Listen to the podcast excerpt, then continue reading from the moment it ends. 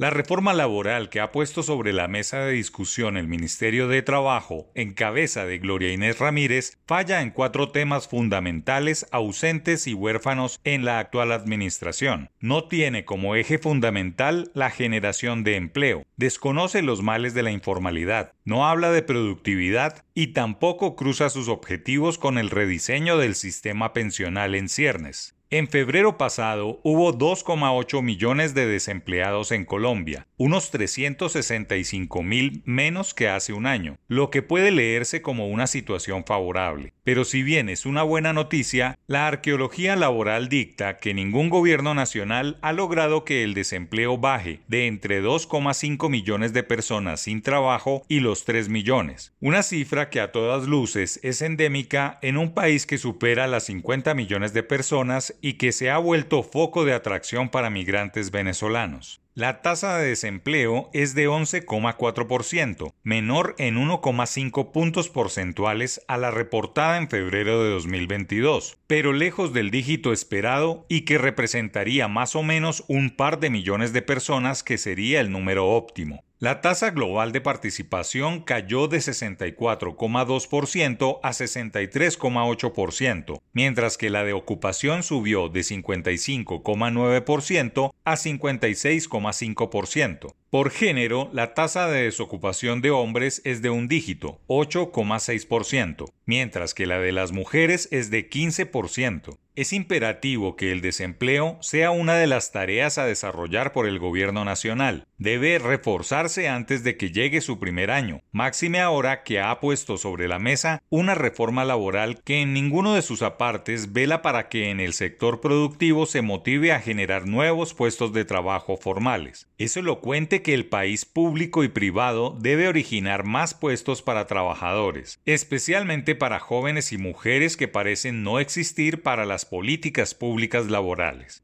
Si bien no se habla de más empleos en la reforma laboral, es igualmente preocupante que carezca de objetivos para reducir la informalidad que está establecida culturalmente en las regiones y en varios sectores. No hay incentivos para que los mismos trabajadores busquen empleos formales y puedan aportar a su seguridad social ausencia que va en contravía de la reforma pensional que organiza la población en pilares, unos subsidiados y otros con aportes propios, pero por ninguna parte aparece la lucha frontal contra la informalidad, que puede ser la mitad de la economía. Más postmoderna sería la reforma si abordara el tema de la productividad asociada a las jornadas laborales. Tampoco se habla en la iniciativa del Gobierno Nacional de la actividad productiva ni de su necesidad de medirla para mejorar los salarios es una reforma sin elementos creativos tendientes a generar más puestos de trabajo. Olvida que Quibdó 30,1%, Ibagué 19,3% y Riohacha 17,9% se mantienen en el top 3 de las ciudades con las tasas de desempleo más altas. No se puede hablar de mejorar el trabajo de las personas solo para quienes tienen un empleo, pues la proporción de población ocupada que es informal llegó a 58,4% en febrero, según cifras del DANE, lo que muestra una reducción de 1,2 puntos porcentuales frente al mismo mes del año pasado, pero sigue siendo uno de los temas ausentes.